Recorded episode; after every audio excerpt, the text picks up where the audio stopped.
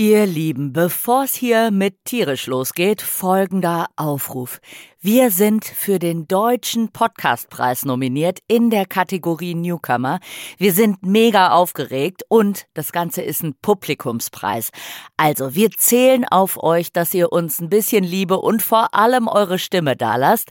Und das könnt ihr tun unter dem Link, den wir in die Show Notes von der Schimpansenfolge, also Folge 46 tun. Da müsst ihr nur draufklicken, zwei Klicks und ihr habt eure Stimme für uns dagelassen und wir freuen uns riesig. Oder ihr geht auf die Seite vom Deutschen Podcastpreis, da könnt ihr euch auch durchklickern, ist aber ein bisschen hampeliger. Also einfach in der Schimpansenfolge in den Show Notes auf den Link klicken und für uns abstimmen und ewige Dankbarkeit sei euch garantiert.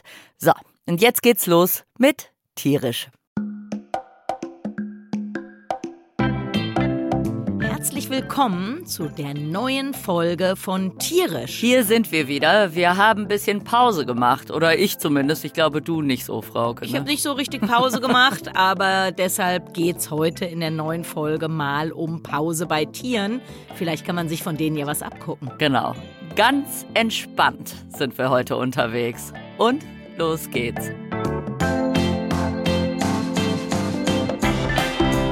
Tierisch. Der Podcast von Lydia Möcklinghoff Und Frauke Fischer, präsentiert von Weltwach.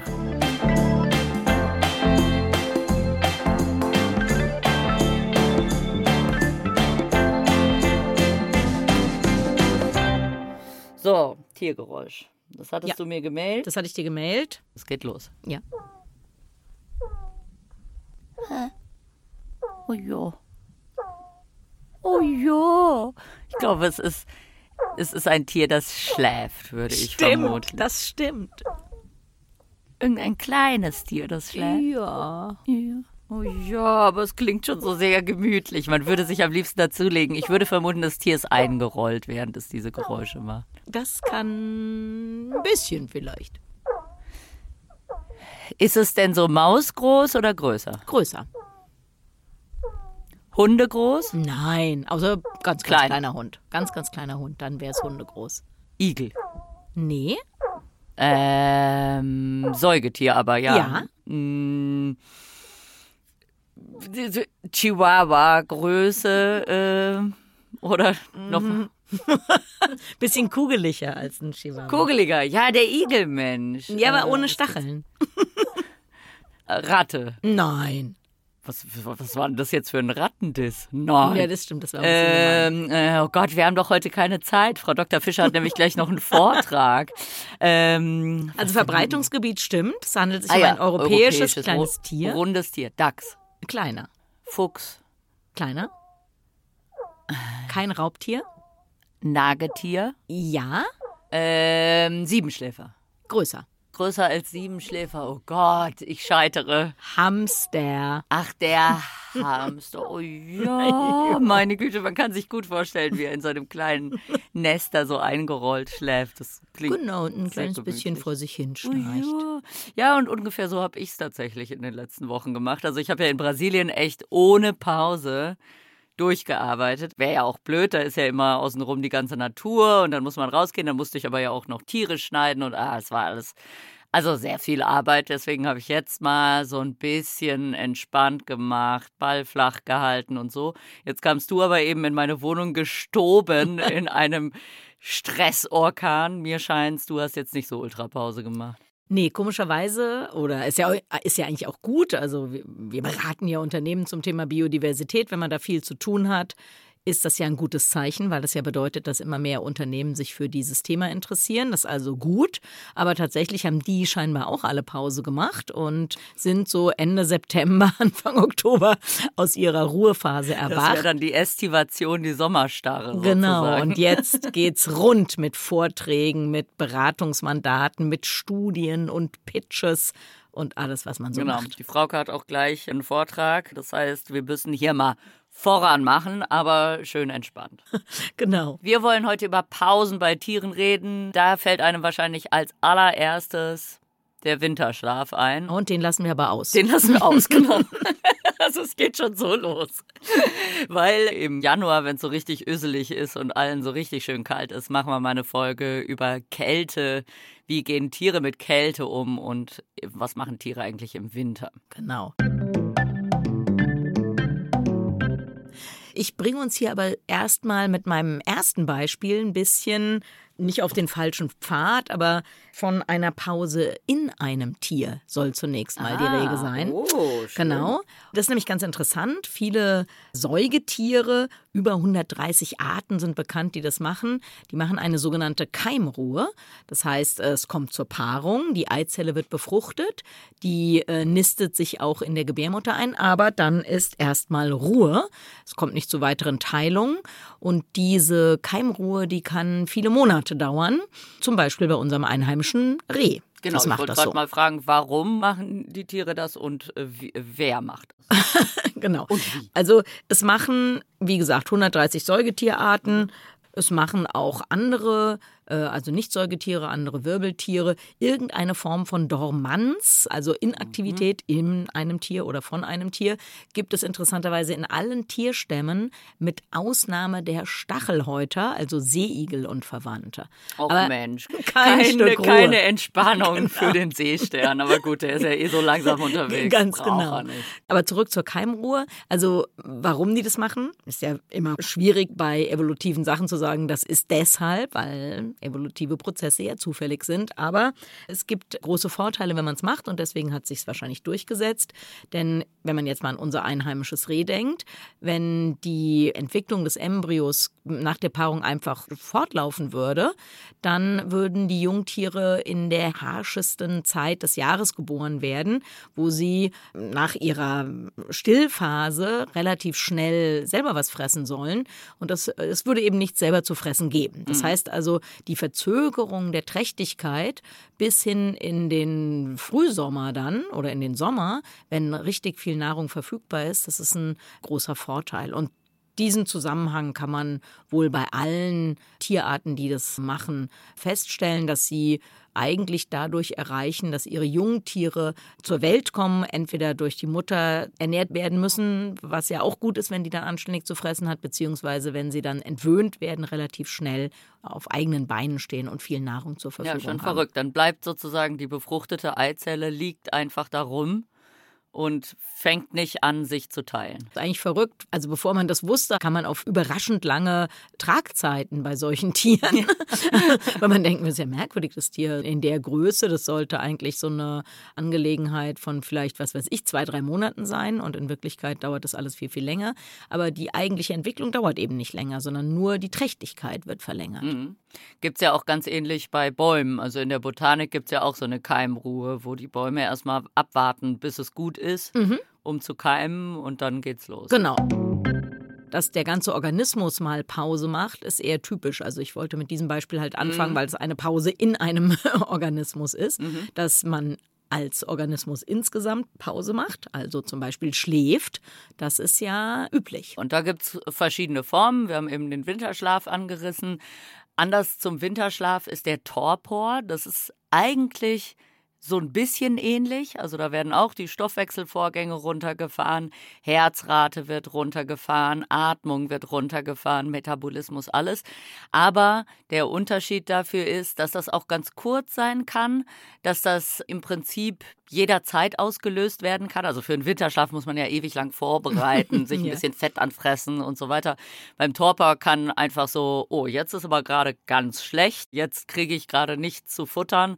Das heißt, ich gehe lieber mal in so einen runtergeregelten Zustand, mache im Prinzip wirklich Pause und wenn es besser wird, dann wache ich wieder auf und dann starte ich wieder. Und dabei wird das nicht ganz so krass runtergefahren wie beim Winterschlaf. Und deswegen kann es auch sehr viel schneller wieder, also man kann sehr viel schneller wieder aufwachen, weil beim Winterschlaf verbraucht das Aufwachen halt einfach irre viel Energie. Beim Torpor nicht so. Plus der Torpor ist so ein Zustand, den vor allem kleine Tiere machen. Weil kleine Tiere müssen dann nicht so viel Körper aufheizen, mhm. um wieder aufzuwachen. Mhm. Also für größere Tiere ist das gar nicht so sinnvoll, weil dann einfach beim Aufwachen so viel Energie verbraten wird, dann lohnt sich die Einsparung nicht. Aber zum Beispiel typische Tiere, die Torpor machen, sind zum Beispiel Fledermäuse. Die gehen dann tagsüber in den Torpor. Tagsüber können die nicht nach Nahrung suchen, sind winzige Tiere. Die geraten schnell in Mangelzustand. Das heißt, dann fahren die sozusagen ihre Körpervorgänge runter, um dann über den Tag zu kommen. Und genau andersrum macht's der Kolibri. Der Kolibri kann nachts oder die meisten Kolibriarten können nachts nicht nach Nahrung suchen und es wird kalt, was für Kolibris auch ein Problem ist. Und dann gehen die auch in so einen Torporzustand. Und das ist echt beeindruckend. Also die fahren dann ihre Herzrate von 500 Herzschlägen pro Minute, muss man sich mal vorstellen. Da merkt man erstmal, was beim Kolibri so los ist, einfach so stoffwechselmäßig, metabolismusmäßig. Und die können es dann runterfahren zu weniger als 50 pro Minute, was für einen Kolibri echt wenig ist. Dann können sie ihre Körpertemperatur von 40 Grad etwa auf 18 bis 20 Grad runterfahren. Also man merkt schon nicht so wie beim Winterschlaf auf wirklich ganz geringe Temperaturen, sondern wirklich deutlich runterfahren, aber nicht total.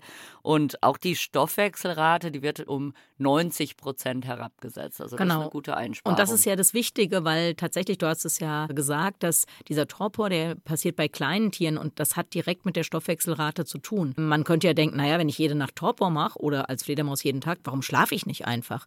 Aber beim Schlaf wird eben die Stoffwechselrate nicht stark genug abgesenkt und diese kleinen Tiere mit dieser gigantischen Stoffwechselrate, mit diesen hohen Herzfrequenzen etc., die würden tatsächlich, wenn sie einfach schlafen würden, im Schlaf verhungern. Deswegen Torpor ist jetzt nichts, was unbedingt immer passiert, wie der Winterschlaf zum Beispiel, der hormonell vorbereitet wird und das Tier geht dann halt einfach in den Winterschlaf. Beim Torpor ist es ein bisschen situationsabhängig. Bei Mausmarkis hat man das zum Beispiel auch gesehen, also die kleinsten Primaten der Welt. Und bei denen ist es so, wenn es in der Trockenzeit nicht genug Nahrung gibt, dann machen die das. Dann gehen die um Mitternacht, wenn sie merken, es gibt nicht genug Futter, geht der Körper in den Torpor und dann äh, fahren die am nächsten Tag durch die Sonne wärmen die sich wieder hoch, bis sie wieder so eine Stoffwechselrate und so eine Körperwärme haben, dass sie wieder in die normale Aktivität übergehen können. Das heißt, die meiste Energie geht beim Torpor eigentlich drauf, wenn das Tier wieder reaktiviert werden muss. Und das umgeht der Mausmaki, indem er einfach dann wartet, bis die Sonne genug Kraft hat, um das Tier wieder aufzuwärmen. Und dadurch kann es tatsächlich 40 Prozent der Energie einsparen, die es eigentlich brauchen würde. So ein bisschen was ähnliches gibt es ja bei der Estivation, also bei den Kröten und Fröschen. Da lohnt sich die sehr gute Folge Frösche mhm. des Tierisch-Podcasts. Unbedingt. Ich wollte noch mal auf diesen Unterschied zwischen Schlaf und Torpor so ein bisschen ja. kommen. Also du hast eine Sache gesagt, wenn man einen Torpor macht, dann hat man eine sehr große Energieersparnis, also 90 Prozent ist ja ordentlich und das lohnt sich dann natürlich. Beim Schlaf ist das nicht so. Also tatsächlich bleiben beim Schlaf viele Funktionen ja erhalten. Also bei Menschen zum Beispiel, die Körpertemperatur wird minimal abgesenkt und natürlich bewegen wir uns dann kaum. Aber insgesamt sparen die meisten Tiere im Schlaf nur so 10 bis 15 Prozent der Energie ein, die sie verbrauchen würden, wenn sie zumindest wach im Bett liegen würden. Und trotzdem ist es interessanterweise so, dass man glaubt, dass alle Säugetiere zwingend schlafen müssen. Also heute macht man in der Regel nicht mehr so ganz brutale ja, Experimente. Heute gibt es zum Glück strengere ethische Grundsätze, aber das war vor einigen Jahrzehnten noch nicht der Fall. Und da hat man dann zum Beispiel mal geguckt, was passiert, wenn man Ratten dauerhaft wach hält. Also wenn man die immer so stört, dass die nicht einschlafen können. Und die Tiere sterben tatsächlich nach relativ kurzer Zeit. Interessanterweise verlieren sie ganz dramatisch an Gewicht und zwar unabhängig davon, ob man ihnen total viel zu fressen anbietet oder nicht. Also wenn die nicht schlafen können, dann sinkt bei ihnen das Hungergefühl offensichtlich oder sie haben keine Lust mehr zu fressen. Also so ein schreckliches Experiment würde man heute nicht mehr machen, aber okay. es ist ja Schlafentzug bei Menschen durchaus eine Foltermethode. Vielleicht nochmal Schlafzeit, das finde ich auch nochmal ganz interessant. Tiere machen das ja unterschiedlich lang. Schon Menschen machen das unterschiedlich Genau, schon Menschen machen es unterschiedlich lang, das stimmt. So ein bisschen kann man sagen, je größer ein Tier ist, oder nee, oder das kann man eigentlich gerade nicht sagen. Also die Schlafdauer, die ist unabhängig von der Größe, sondern mehr so vom Verhalten. Also jeder weiß, dass Löwen relativ viel schlafen. Die Studien, die es dazu gibt, die haben sich das immer an Gefangenschaftstieren angeguckt oder in menschlicher Obhut, sagen wir mal lieber. Und da sind Löwen eher so im Mittelfeld, also so 13, 14 Stunden äh, schlafen die am Tag. Die Rekordhalter im Kurzschlaf sind tatsächlich Giraffen und Pferde, die nur so ungefähr zwei Stunden in 24 Stunden schlafen und das häufig eben nicht am Stück, sondern mal fünf Minuten, mal zehn Minuten, also nicht so wie wir. Also wir, egal ob man jetzt jemand ist, der viel Schlaf braucht oder wenig, möchte man gerne am Stück schlafen, außer man macht vielleicht nochmal ein schönes Mittagsschläfchen zwischendurch. Aber gerade bei Wiederkäuern, also auch bei Kühen oder Antilopen oder Giraffen eben, da ist das so, dass das Gehirn in dieser Wiederkausituation so einen Entspannungszustand hat wie bei uns im Schlaf. Und das bringt dann wohl mit sich, dass die eben nicht so lange Schlafperioden brauchen. Teilweise, jetzt kommt welches Tier? Teilweise kommt vielleicht jetzt der Ameisenbär. genau. Teilweise variiert natürlich auch die Schlaflänge. Also ich denke jetzt eben an den Ameisenbären. Der Ameisenbär schläft teilweise sehr viel und hat vor allem nicht so einen Tag-Nacht-Schlafrhythmus, sondern der läuft dann ein bisschen rum, dann wird er müde, dann legt er sich irgendwo hin und pennt ein bisschen, dann läuft er nochmal ein bisschen und so. Das ist allerdings anders in Gegenden zum Beispiel, wo sehr viel menschliche Störung stattfindet. Also wenn sich der Ameisenbär viel gestört fühlt durch Menschen, dann fängt er an, nachtaktiver zu sein und dann schläft er tatsächlich über den Tag. Und ich hatte ja auch mal welche besendet und da konnte man sehen, dass die dann auch so wahrscheinlich sind es Schlafphasen haben. Also die laufen dann so ein paar Tage und sind total aktiv und dann sind, haben sie so zwei, drei Tage, wo sie eigentlich nur schlafen. Das ist auch sehr wenig erforscht tatsächlich, das Schlafverhalten vom Ameisenbären, aber wir wollen jetzt nicht am Ameisenbären kleben. Trotzdem hast du gesagt, das ist auf jeden Fall ja interessant, weil es gibt natürlich tagaktive Tiere, die dann immer müde werden, wenn es dunkel wird und es gibt nachtaktive Tiere, die immer müde werden, wenn es hell wird. Interessanterweise übrigens ist dieses Schlafverhalten tritt immer in so einem 24-Stunden-Zyklus auf. So eine Frage würde man sich vielleicht gar nicht stellen, weil man denkt, ja, einmal am Tag schläft man halt, aber trotzdem ist es interessant, spannend, mhm. dass es nicht Tiere gibt, die zum Beispiel mal eine Nacht durchmachen oder einen Tag durchmachen, sondern alle 24 Stunden Ungefähr, ne? Oder äh, ungefähr. Das, das, verschiebt sich so ein bisschen. Ja. Da gab es doch mal das Experiment, wo die Leute dann sozusagen vom mhm. Licht abgeschnitten wurden, ja. vom Tageslicht. Und dann hat man gemerkt, die hielten diesen Rhythmus, aber nicht ganz. Genau, also dieser dionale Rhythmus, der ist genetisch sozusagen festgelegt, aber wir brauchen immer so eine Abstimmung mit dem Tageslicht. Und das heißt, wenn man Menschen in permanenter Helligkeit oder permanenter Dunkelheit hält oder wenn man die einfach selber, also wenn es keinen äußeren Stimulus gibt, sondern die können immer selber, wenn sie denken, es ist Tag, machen sie halt Licht an und wenn sie denken, es ist Nacht, machen sie das Licht aus. Und dann sieht man, dass das eben nicht genau 24 Stunden ist. Mhm. Also 24 Stunden funktioniert nur, wenn wir Zugang zu natürlichem Licht haben haben mhm. und dann wird es immer so ein bisschen nachjustiert. Ich komme zu einem gleich einem ganz, ganz tollen biologischen Phänomen, aber ich will erst noch mal ganz kurz beim Schlafen bleiben. Also tatsächlich, Faultiere zum Beispiel schlafen nur 16 Stunden Gar am nicht Tag. so viel, eben. Gar genau, nicht denken, so lang. Denken immer genau. alle, aber nein. Und der größte Schläfer unter den äh, Säugetieren ist offensichtlich der Koala. Der schläft nämlich 22 Stunden am Tag. Also der ist echt nur ganz, ganz kurz mein mal wach. Spirit Animal. genau. Jetzt ist es so, hochentwickelte Säugetiere brauchen vermutlich mehr Schlaf als andere Organismen, also äh, als Nicht-Säugetiere oder andere Tiere. Und besonders hochentwickelt sind ja tatsächlich Wale und Delfine. Aber die haben ja ein Problem, hätten ein Problem mit Tiefschlaf, weil die müssen ja mal aufwachen und oben mal atmen. Und die können jetzt nicht acht, neun, zehn Stunden schlafen. Interessanterweise deuten wissenschaftliche Erkenntnisse darauf hin, dass junge Orcas, also Schwertwale, in den ersten Monaten ihres Lebens überhaupt nicht schlafen. Das gar nicht. Gar nicht. Also What? ja, die schlafen überhaupt nicht. Und dann danach. Aber wir haben doch gerade gesagt, jedes Säugetier braucht ja, Schlaf. Aber bei denen scheint es in den ersten Monaten auch mal so gut zu gehen. Also jetzt, wie gesagt, man kann die ja, die, also obwohl die werden wurden in Gefangenschaft gehalten, da konnte man solche Untersuchungen vielleicht machen. Also ja, sieht man, Biologie ist vielfältig und äh, wenn man denkt, irgendwas ist so, dann ist manchmal nicht so. Also die schlafen gar nicht. Und dann gibt es eben noch ein zweites Phänomen, was mit dem Fliegen oder dem Schwimmen zusammenhängt, nämlich viele Fliegende Wirbeltiere und schwimmende Wirbeltiere oder ähm, Säugetiere, schwimmende Säugetiere, also Wale. Die lösen diese Herausforderung, dass man nicht Tiefschlaf machen kann, wenn man schwimmen muss oder fliegen muss, die lösen das eben tatsächlich damit, dass dann eine Hirnhälfte mhm, genau. schläft. Das habe ich schon von und, Delfinen gehört. Genau, ja. und was aber sehr lustig ist, ist, dass immer das Auge, das der schlafenden Gehirnhälfte gegenüber liegt, dann auch zu ist und das andere Auge, das ist dann wach. Habe ich im Netz zum Beispiel ein Foto gefunden von einem jungen Hausspatz, der genau dieses Halbhirnschlafen macht. Und das sieht sehr lustig aus, weil das natürlich aussieht, als würde der einem zuzwinkern. Er hat ein Auge zu und ein Auge offen und ähm, so genau, so, schlä so schläft der eben. Also das ist auch ein, irgendwie ein interessantes Phänomen. Das machen sehr viele Zugvögel wohl und auch Vögel, die über offenes Meer fliegen. Also viele von den Vögeln können ja nicht auf dem Wasser landen. Also das heißt, sie sind jetzt keine fakultativen Einhirnschläfer. Also wenn sie an Land sind. Wenn ihr Zug fertig ist, dann schlafen sie ganz normal. Beide Augen zu, beide Hirnhälften ruhen. Aber während des Zugs übers Meer, Singvögel können ja nicht auf dem Wasser landen, mhm. dann machen die tatsächlich diesen Halbhirnschlaf. Bist du mit dem Schlafen durch? Ich bin mit dem Schlafen durch. Und Hast du ausgeschlafen? Ich habe ich hab jetzt ausgeschlafen, aber ich würde fast sagen, wir machen jetzt kurz meine Pause. Vortragspause. Genau, wollte ich gerade auch sagen. Und dann erzähle ich was und super ekliges, wo Frauke schon meinte, äh, das machen wir nicht, das ist zu eklig, uns wird's schlecht. Egal.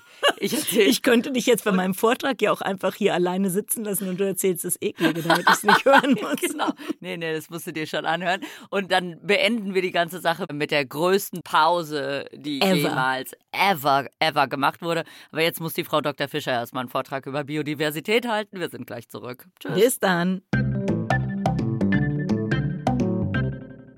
Jetzt eine Ekligkeit? Ja, jetzt kommt die Ekligkeit. So, da sind wir wieder.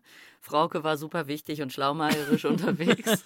Das ist richtig. Jetzt weitermachen. Und ich bin total aufgeregt, weil wir zeichnen gleich noch die nächste Folge tierisch auf. Und ich habe so mega interessante Sachen wieder gelesen. Also es ist ja wirklich ein Fundus an interessanten Dingen immer. Das ist richtig, aber die jetzt geht es ja, jetzt geht's ja erst nochmal um die Pause und du willst ja was so Ekliges ja. erzählen, dass ich jetzt froh bin, dass ich eine kleine Pause habe. Ich erzähle schön was Ekliges. Und dabei geht es auch um so eine Form der Dormanz, also so eine Form der Pause. Also Dormanz, das sind ja alle Formen der Entwicklungsverzögerung bei Lebewesen oder biologischen Vorgängen.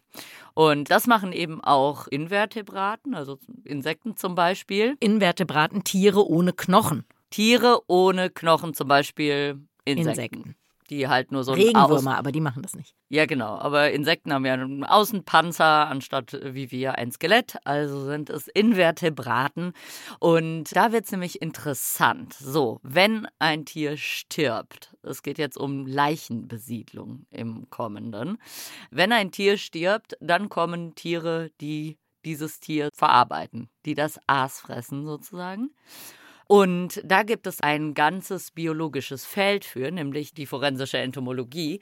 Die beschäftigt sich damit, welche Tiere besiedeln Leichen. Auf Leichen findet sich ein ganz eigenes Ökosystem. Und das Spannende dabei ist, dass dieses Ökosystem natürlich, das Tier stirbt und dann ist nicht rums alle Tiere da, sondern das passiert nacheinander in verschiedenen Phasen. Es gibt dann bestimmte Fliegenarten, die kommen als erstes, die können, weil das ist schwierig als erstes zu kommen, weil dann hast du noch relativ festes Fleisch. Mhm. Das ist schwierig, das zu verarbeiten. Hast aber den Vorteil, du bist als erstes da. Also du hast am längsten Zeit, Generationszyklen zu machen, kannst dich vielleicht am meisten fortpflanzen.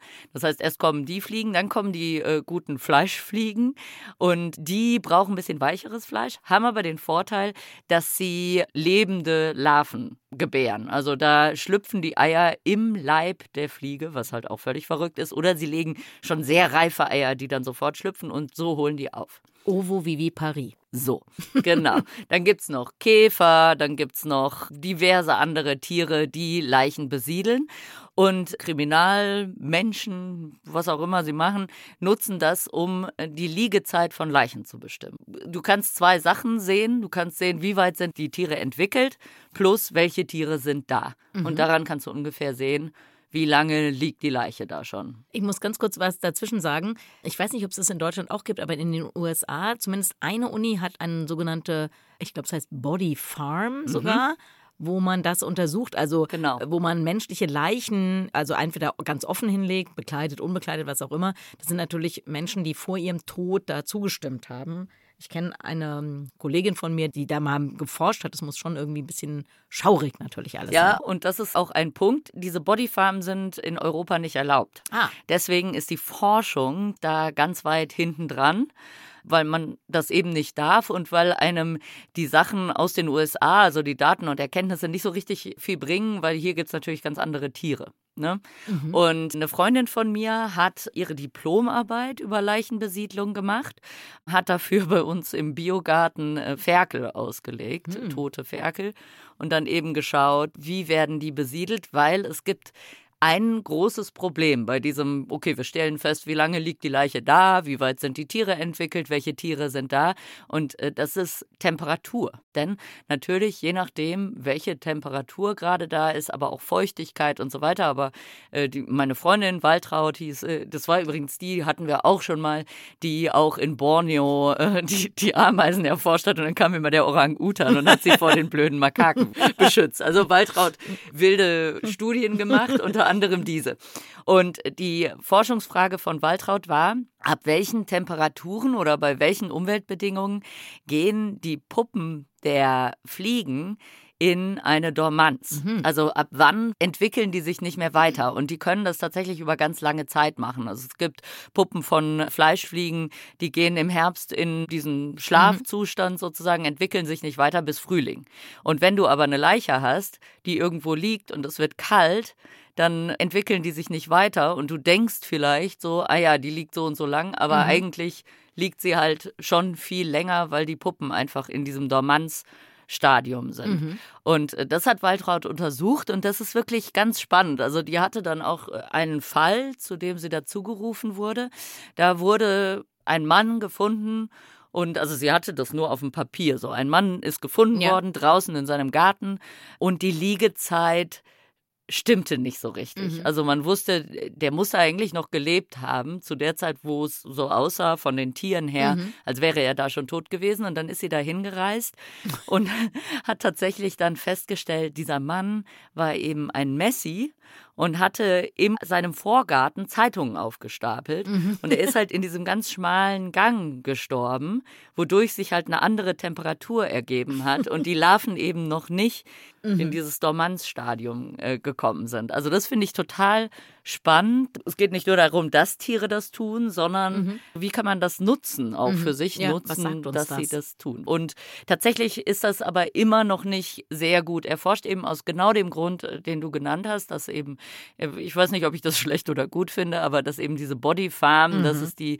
in Europa nicht geben kann und deswegen gibt es in Europa da relativ wenige Forschung in der forensischen oder es gibt viel Forschung, aber eben nicht an Menschen. Okay. Also, das war ja nur ein bisschen. Das hast du eklig. jetzt aber ganz gut überlebt. Das habe ich jetzt genau. ganz ich hatte gut überlegt. Ja, eben, weil ich, hab, ich musste mir eben die ganzen Sachen angucken und dazu die Fotos. Ach und so, die Fotos geht. sind echt fies, muss man nee, mal so Die sagen. machen aber, wir mal nicht in die Shownotes. Das ist Nee, die eklig. machen wir nicht in die Show. Doch, obwohl ich glaube, also wer es unbedingt sehen will, kann sich das angucken. Selber ich glaube, ich habe einen Artikel in den Show Notes. Genau. Muss man ja dann nicht.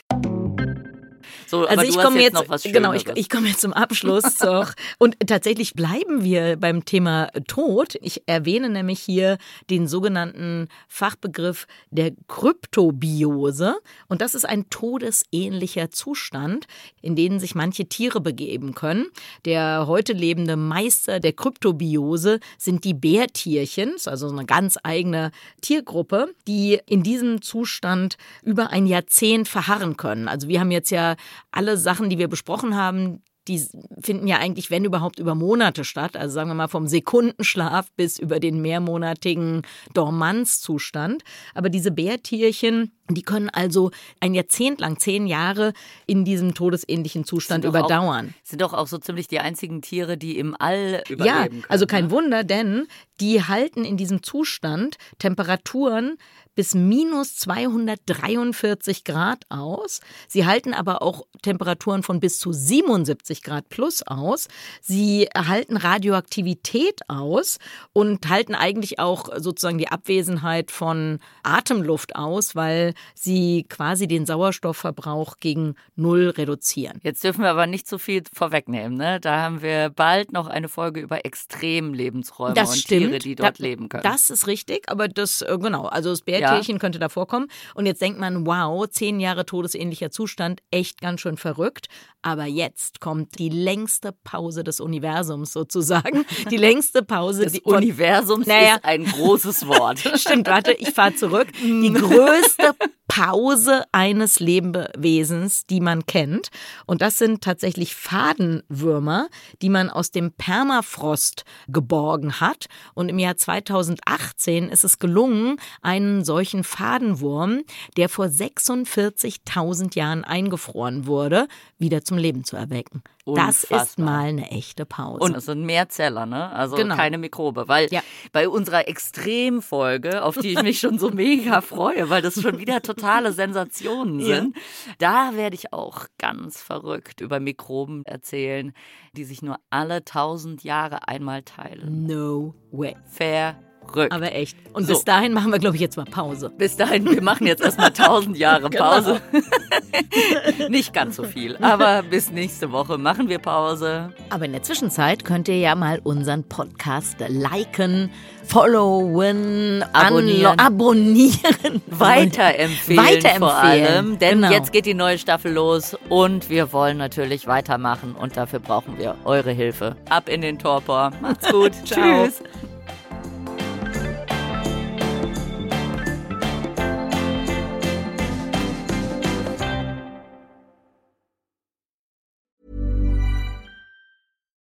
Deserves the best, and there's no better place to shop for Mother's Day than Whole Foods Market. They're your destination for unbeatable savings, from premium gifts to show-stopping flowers and irresistible desserts. Start by saving 33% with Prime on all body care and candles. Then get a 15-stem bunch of tulips for just $9.99 each with Prime. Round out Mom's menu with festive rosé, irresistible berry chantilly cake, and more special treats. Come celebrate Mother's Day at Whole Foods Market.